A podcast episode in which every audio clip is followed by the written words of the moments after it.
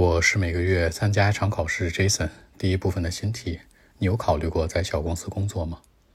Have you planned to work in small business? Well, actually, I have.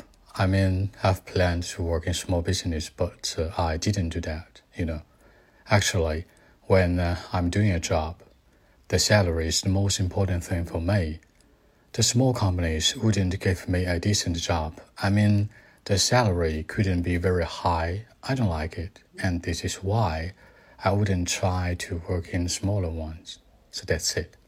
那我很现实，对不对？会考虑它的什么 salary 工资，工资可以叫 salary，也可以叫做 income 的收入。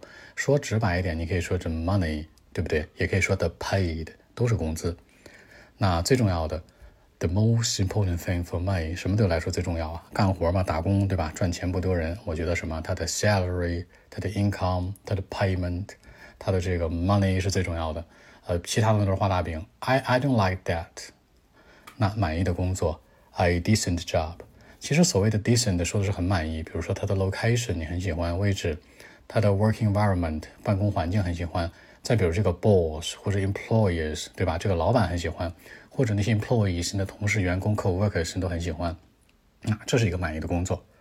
OK，我们再来一遍。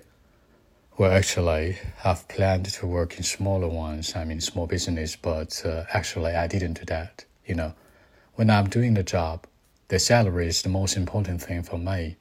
The small companies wouldn't try to give me a decent job. You know, I mean, the salary, the work environment I mean, especially the salary wouldn't be very high. I don't like it, and this is why I wouldn't try to work in smaller ones. So that's it.